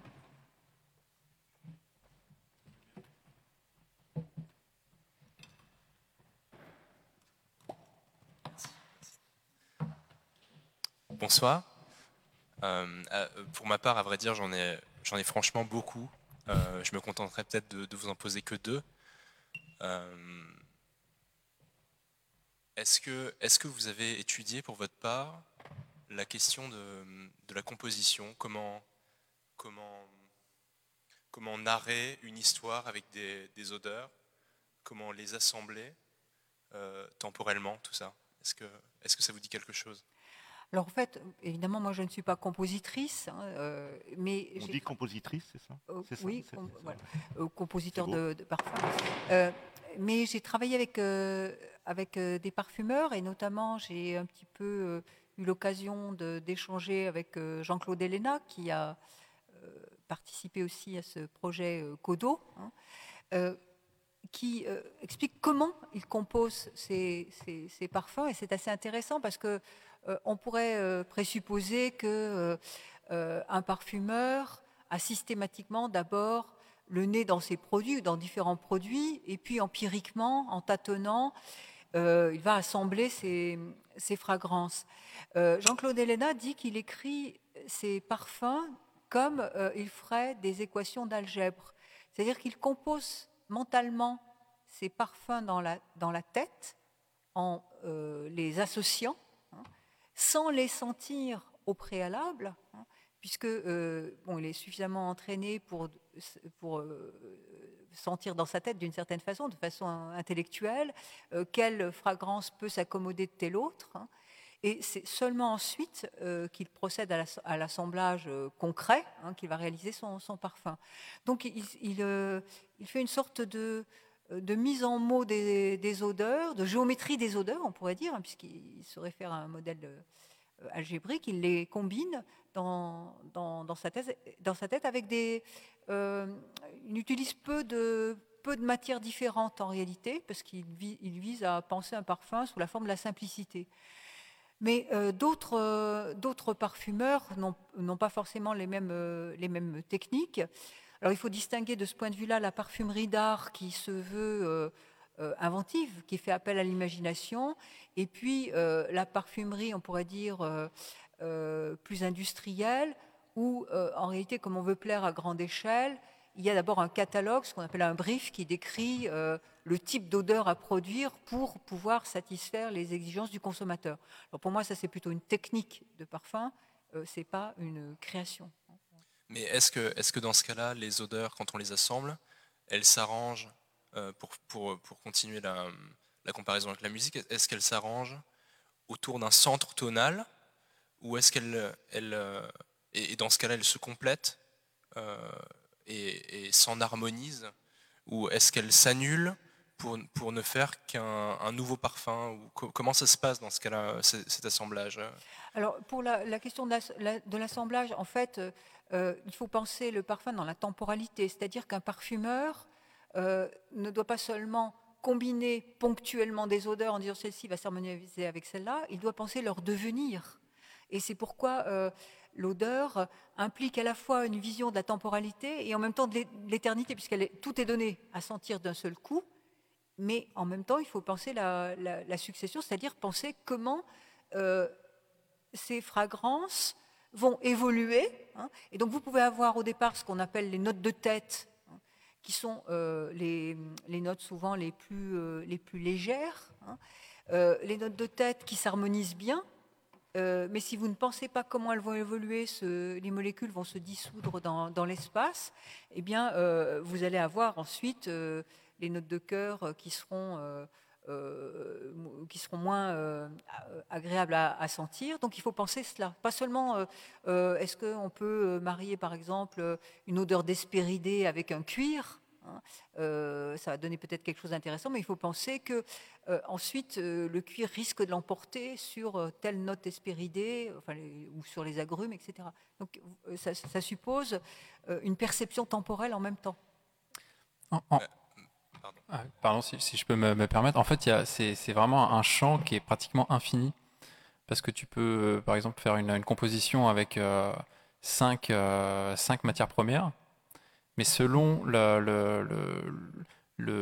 quantité que tu vas mettre de chaque, bah, ça, va, ça va créer des odeurs complètement différentes, en fait. Et alors, plus t'en mets, plus c'est. et puis, ça dépend aussi de la personne qui la sent. Donc c'est ça encore, ça démultiplie parce que c'est vraiment lié aussi à ta, propre euh, euh, ta, propre culture, ta propre mémoire, la manière dont tu vas. Parce que la même odeur euh, sentie dans un contexte agréable et sentie dans un contexte désagréable va pas te faire le même effet en fait. par exemple, l'odeur de, quelqu'un que tu as un copain ou une copine, si il y a une rupture, la même odeur que, que, que tu adorais avant, tu, vas, tu pourras plus la sentir après parce que la, le, la mémoire est trop douloureuse. donc c'est très complexe de, de, développer une, une, une, une, histoire avec une odeur, mais en même temps, c'est pour, pour ça que moi je trouve que dans le champ de, de, de la sculpture ou de, l'art euh, contemporain, c'est hyper intéressant parce que c'est extrêmement plastique en fait. Quoi. Il y a beaucoup de, euh, il y a une, beaucoup de, champs à explorer en fait, et c'est à inventer même d'ailleurs. Et Antoine, qu'est-ce que tu fais circuler alors finalement? Qu'est-ce que vous faites circuler? Euh, Il y, a, y, a, des, euh, des cires, parce que je travaille, euh, ces pièces-là, ce sont des cires parfumées, qui sont parfumées avec des terpènes. Donc là, du coup, qui sont issus de, de plutôt l'univers de l'aromathérapie. Les, les, terpènes sont, des, molécules olfactives qui ont une action neurologique ou euh, euh, antiseptiques ou qui ont comme ça des, activités, littéralement qui soignent. Donc toutes ces sculptures en, cire sont imprégnées de, ces matières-là. Euh, donc il y en a dans, ce que je fais, je fais sentir. Il y a aussi, il y en a un un, de, un de, un, des petits bocages, je crois que c'est Pascal qui l'a là, euh, ça, c'est issu d'un travail que je fais avec des étudiants, euh, les étudiants en master de, euh, l'école supérieure du parfum, la, promotion, Tonka, à qui j'ai demandé d'interpréter mon travail sous forme olfactive. Donc j'ai eu comme ça toute une série de, propositions olfactives liées à, à des à, des discussions qu'on a eues, des visites d'ateliers où ils ont passé beaucoup de temps avec moi, je leur ai montré des sculptures, tout ça. Et euh, donc l'idée de ces œuvres, c'est là, euh, ça c'est une, vue d'expo à, à 7. Donc la, boîte est fermée à clé, des fois on l'ouvre et il y a une, une personne qui, qui, fait sentir certaines des odeurs et on demande aux, gens de laisser comme ça leur impression, ce qui permet moi derrière d'avoir une interprétation de l'interprétation et de pouvoir après continuer à travailler avec ça. Qu'est-ce qu'il y a d'autre? Dans une, il y a une, une plante, il y a de l'artémis, euh, parce que voilà, je travaille beaucoup avec les plantes. Donc il y, a, tout un tas de, choses. Il y a de l'encens aussi, parce que j'ai beaucoup euh, toute cette série d'œuvres de sculpture en, en aluminium euh, sont ponctuées comme ça de, de, pâtes d'encens qui, qui, qui, que je viens brûler de temps en temps pendant le, le temps de l'exposition. Euh, voilà, donc c'est simplement une, sorte de, petite studio visite olfactive euh, portative, on va dire, comme petite mallette. Euh. D'autres questions? Si je, pardon, si je voulais, si je peux me permettre de finir avec une, dernière. je me demandais si, si, on avait une théorie de la, du, plaisir et du déplaisir du, de l'odorat, de l'olfaction, et si oui, est-ce qu'elle est, est, qu'elle a à voir plutôt avec le, le, le règne du physique de, des, réactions physiques euh, et chimiques, ou plutôt avec, euh, avec, le, avec la, notre physionomie, notre corps euh, Est-ce que c'est comme la lumière et comme, comment elle s'assemble pour la peinture, ou est-ce que c'est plutôt comme en cuisine et, ça a à voir avec la structure de notre cerveau et des choses comme ça, plutôt Alors en fait, l'idée du plaisir et du déplaisir, elle ne repose pas sur euh, des raisons euh, purement euh, physiologiques, puisque les, les, odeurs qui sont généralement jugées désagréables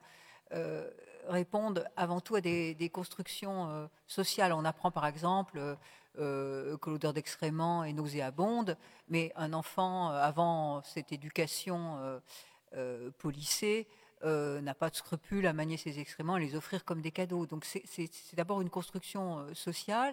Et ce qui est assez frappant, c'est que, euh, par exemple, des odeurs qui généralement sont jugées désagréables parce qu'on été habitué à les, désigner comme telles, peuvent prendre une consistance et être source de plaisir euh, précisément parce qu'elles vont être liées à une mémoire affective, à des souvenirs. Euh, Proust en donne un exemple magnifique, c'est celui de l'odeur de pétrole qu'il perçoit à Paris par sa chambre ouverte, et cette odeur de pétrole le remplit d'une joie immense, alors que, bon, généralement, euh, l'odeur d'essence ou des gaz d'échappement est jugée comme déplaisante. Ça le remplit d'une joie immense parce que ça évoque les promenades faites l'été donc à Balbec, où il voit défiler en même temps la campagne, euh, les champs de coquelicots et le souvenir d'Albertine. Ce qui est euh, marquant, c'est que là, euh, une odeur de pétrole, généralement déplaisante, à la ville, évoque la campagne, elle est prise à, contre-emploi, et on voit bien que c'est la mémoire qui, permet de construire ce, schéma et ce jugement de valeur qui va à l'encontre des, perceptions. Alors le plus frappant, je crois que c'est Hobbes qui l'a mis en avant. Euh, très souvent, euh, l'odeur est jugée mauvaise ou elle suscite la méfiance, elle peut être source de déplaisir quand c'est l'odeur de quelque chose qu'on ne connaît pas ou quand on subodore qu'il va y avoir du danger. Et Hobbes dit, si je crois qu'une odeur qui vient de moi en réalité vient de l'autre, euh, que je ne connais pas, je vais me méfier et la juger mauvaise. Inversement, si une odeur qui vient de l'autre euh, mais que je crois venir de moi, euh, eh bien, euh, quelle que soit cette odeur de l'autre, je vais la juger bonne parce que je, vais me l'imputer. Donc, ce qui montre bien que dans la construction du plaisir et du déplaisir, entre en jeu non seulement l'imaginaire, la mémoire, mais la représentation d'un danger ou d'un agrément possible. Et je crois que c'est aussi le cas pour beaucoup de perceptions sensorielles. Mais pour, l'odorat, d'autant plus que en réalité, euh, comme il n'y a pas d'éducation euh, de l'odorat, ce qui joue, c'est souvent nos, expériences propres, notre intimité propre et la manière dont nous avons construit notre rapport au monde. Est-ce que c'est lié vraiment au danger ou, à l'inconnu? Alors, il y a les deux, c'est-à-dire qu'on peut très bien, face à l'inconnu, s'il vous agrée, eh bien, le parfum de l'inconnu va être plaisant. Si vous avez peur de l'inconnu, eh bien, l'odeur va susciter une légère angoisse et donc, ça va se distribuer au fond en fonction de notre rapport au monde. Et c'est pour ça que on pourrait dire que les odeurs, la perception des odeurs, la manière dont nous les jugeons, sont le miroir de nos craintes et de nos espoirs et des projections que nous faisons sur, sur le monde.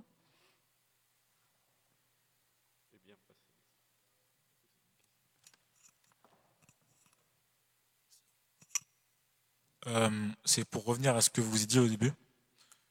Euh, moi, ça me paraît un peu compliqué d'évaluer la puissance d'une odeur autrement que par la vue, parce que quand ils sont sollicités sans, euh, sans but particulier, j'ai l'impression que mes sens fonctionnent avec une sorte de système d'évocation. Par exemple, j'ai l'impression que ce qui fait que je réagis à une odeur, c'est son association ou sa non-association à quelque chose que j'ai déjà pu voir. Mais enfin, voilà, du coup, c'était juste pour savoir votre positionnement par rapport à ça. Alors bien sûr, euh, de toute façon, nos perceptions, elles sont toutes, euh, liées. Hein. et, euh, ce serait un peu artificiel de vouloir tout séparer et dire il y a une quand, vous percevez le monde, vous le percevez par les yeux, mais en même temps, vous avez dans la construction de l'objet, vous avez ça, on pourrait dire ça, la sonorité qu'il rend. Euh, vous avez également les, odeurs, même si elles ne sont pas euh, aussi euh, manifestes que peuvent l'être les, images.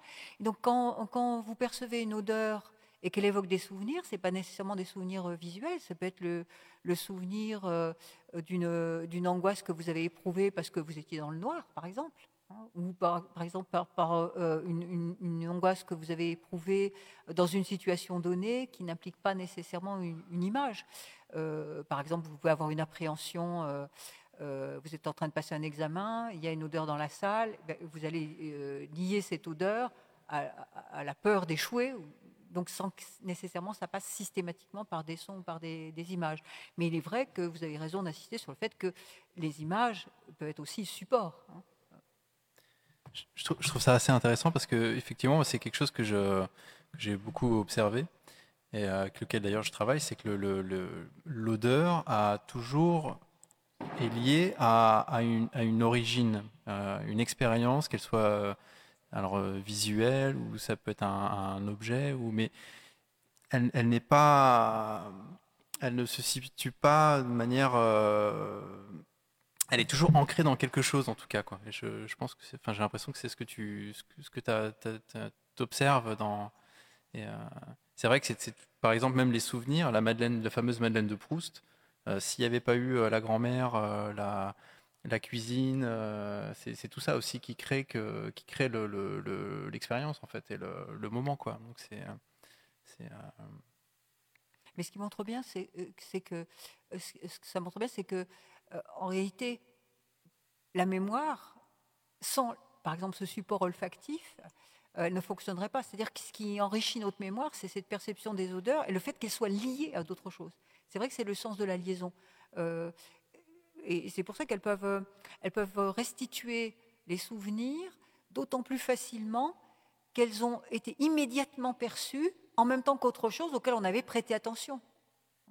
Euh, et donc, euh, cette chose à laquelle nous prêtons plus attention, par exemple, euh, ce souvenir ancien, mais il est restitué par l'odeur parce que quand l'odeur surgit, comme on n'y avait pas prêté attention au moment où la situation s'est donnée, ben, ce qui revient finalement, c'est la situation d'angoisse, de jouissance.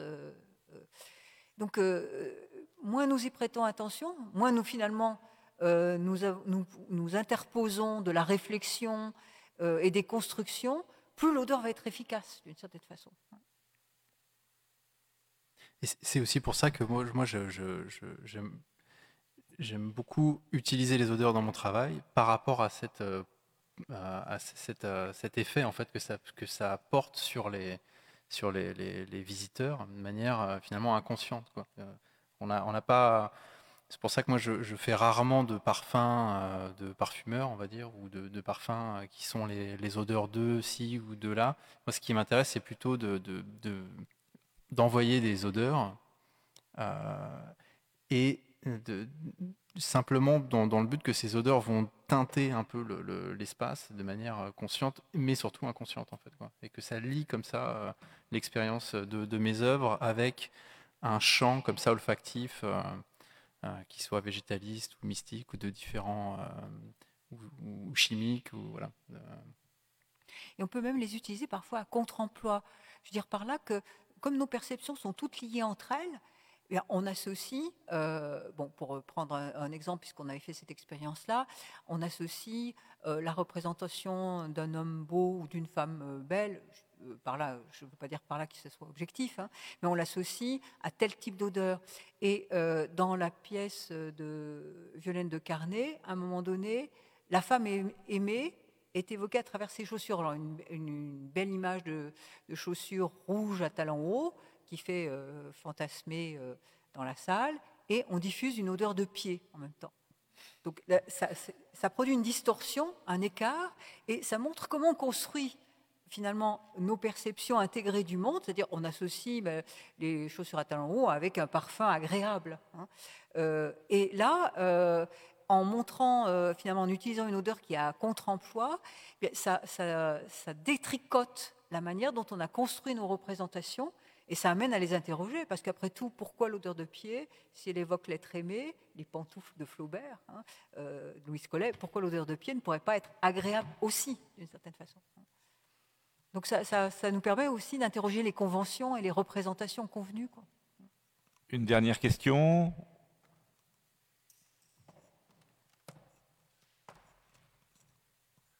Bonsoir, c'est deux rebonds en fait sur ce qui a été dit. Euh, le premier, c'est ça concerne ce par quoi manifestement Antoine est venu à cette histoire d'odeur, c'est-à-dire la réminiscence, le souvenir, l'enfance apparemment. Hein.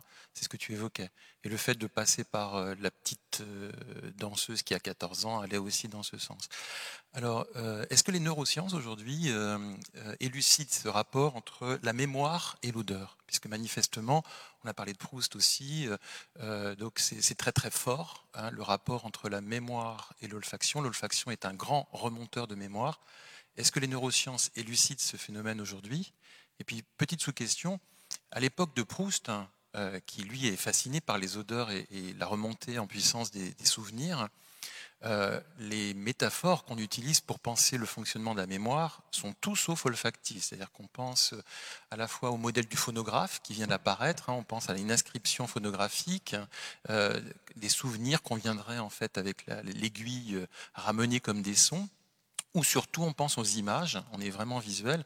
Euh, Ten, par exemple, dit euh, la mémoire, c'est un polypied d'images. Donc il est intimement convaincu qu'on entasse des expériences d'images, et puis quand on est sollicité par une image, on va aller chercher dans le souvenir de l'album d'images. Donc c'est tout sauf olfactif. Donc est-ce qu'il y a eu à la fin du 19e siècle, c'est une question un peu plus précise, un peu plus pointue à vous Chantal, euh, est-ce qu'il y a eu des, des, philosophes, physiologues un peu à la fin du 19e qui ont tout de suite quand même creusé la question du rapport entre la mémoire et l'olfaction. Puis deuxième rebond sur euh, moi ce qui m'a tout à fait fasciné là sur l'idée de la perte de, des odeurs là et surtout euh, période post-Covid là.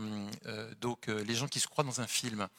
Est-ce que la société méta, métaverse, euh, est en train de mettre en place des choses autour de l'olfaction aujourd'hui, puisque donc là maintenant on va aller vraiment vers euh, la virtualité, l'ubiguïté euh, et autres. est-ce qu'on veut déplacer justement l'odeur dans, ce nouveau monde alors sur le, sur le, premier point, les, les, recherches en imagerie cérébrale sont assez intéressantes parce qu'on voit, on comprend mieux pourquoi les odeurs sont, et la mémoire sont, sont associés, c'est qu'en fait, euh, quand on fait, euh, euh, grâce aux caméras Aposito, on peut faire des enregistrements de ce qui se passe quand quelqu'un sent une odeur. Hein. On, voit l'imagerie cérébrale. Et les zones qui sont activées, ce sont les zones qui sont, qui, sont proches du, cortex et des zones cérébrales qui, ont, qui, ont, qui sont liées à la mémoire. C'est-à-dire que les zones olfactives et les zones de la mémoire sont extrêmement proches. Et ce n'est pas le même circuit que euh, le circuit euh, qui euh, concerne le, nerf optique ou d'autres types de, neurones qui vont être mis en jeu par la perception visuelle. de la même manière, on s'est aperçu aussi que le circuit des neurones olfactifs était très proche de ce qu'on appelle le cerveau limbique, donc qui, a trait aux émotions. Et c'est pour ça que euh, l'odorat, c'est aussi le sens de, l'affect. Donc, euh, les, découvertes d'imagerie cérébrale montrent que les zones activées sont, étant voisines, euh, il y a cette proximité qui permet de comprendre que ça se, produise.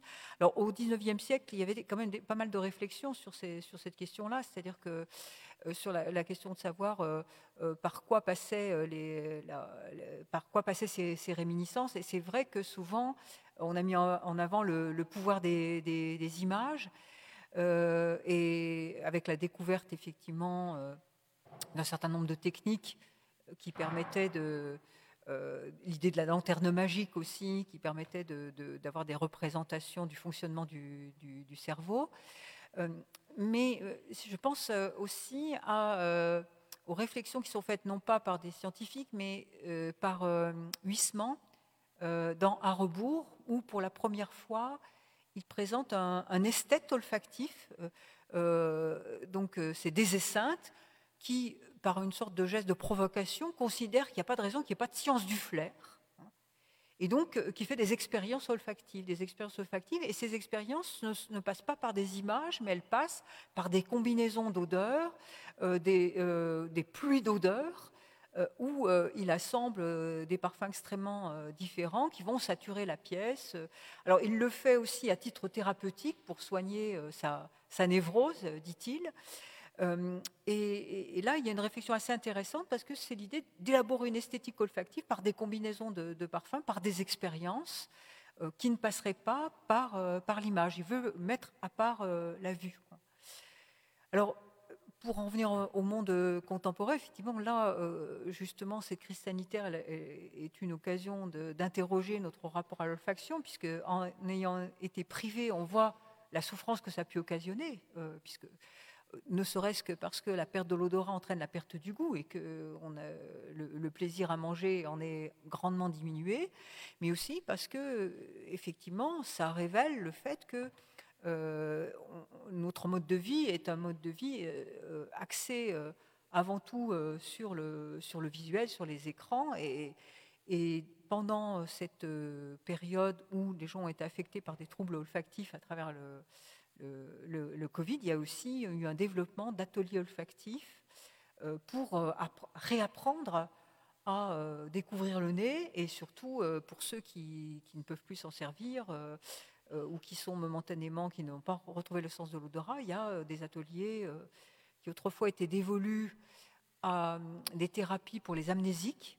Hein, je pense aux des ateliers qui sont menés à, Garches, où on faisait sentir des odeurs pour à des alcooliques qui avaient, à force d'alcoolisme, perdu la mémoire, hein, pour les aider à réveiller leurs souvenirs. là, il y a des ateliers aussi qui, aident à reprendre conscience du sens olfactif qui se, qui se développe. Alors après, je ne sais pas comment ça évoluera, hein, mais en tout cas, il y a une conscience de l'importance de ce sens euh, qui est sans précédent à travers cette expérience que nous traversons tous. Oui, je pense que Zuckerberg est en, est très, très intéressé par la question. Il y a beaucoup d'expériences qui sont faites, mais on, bute quand même sur. Euh, enfin, il bute euh, sur des, problèmes de toxicité, en fait. Et, euh, puis, je, là, hier avec un, avec un scientifique qui, développe une sorte de nez, de nez digital. ils, ont fait des expériences, mais le, le, problème, c'est que la, transfiguration, on va dire, de l'expérience euh, olfactive, par exemple, d'une fraise, euh, elle, est grandement appauvrie en fait par, euh, le passage au numérique, parce que admettons que Facebook se mette à, avec un émoticône, on ait par exemple une petite odeur de, fraise, bah, ce serait l'odeur de la fraise tagada, quoi, par exemple parce qu'il faut que ce soit des odeurs industrielles, marketées. Et ça pose quand même énormément de, problèmes, euh, savoir est-ce que euh, si jamais on veut éduquer par exemple les, futures générations aux odeurs par le numérique, euh, est-ce que si on veut leur dire une fraise ça sent ça et leur donner à sentir une fraise takada quoi, comparé à sentir une vraie fraise. Donc moi c'est en, ça que je, pour moi l'olfaction reste quand même une sorte de, terrain du sensible qui, qui qui résiste parce que la complexité fait que qu'il y a encore un, enfin le, les, les, manias du numérique vont avoir un peu de mal, je pense, à, à, mettre ça en place, quoi. Euh, oui, puis surtout que ça implique, euh, en fait, comme les, odeurs se diffusent dans un espace, et donc si c'est un espace trop contraint, elles n'auront pas la même richesse ou le même déploiement que lorsqu'elles se, se déploient dans un espace urbain ou dans la nature. Donc cette variation-là, elle ne pourra pas être rendue dans un espace clos ou, l'espace, un simple espace médiatique. Je crois que ce sera assez difficile à reconstituer euh, ou alors, euh, comme euh, vous le soulignez, au prix d'un appauvrissement et de grands stéréotypes. Il, y a, un réveil comme ça qui existe, qui, envoie une odeur de café, par exemple. On peut, il y a des choses hein, qui, sont là.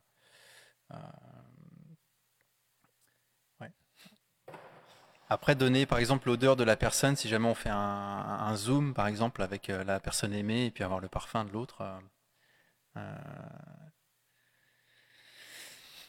il faudrait que la personne euh, se parfume d'un parfum spécial et euh,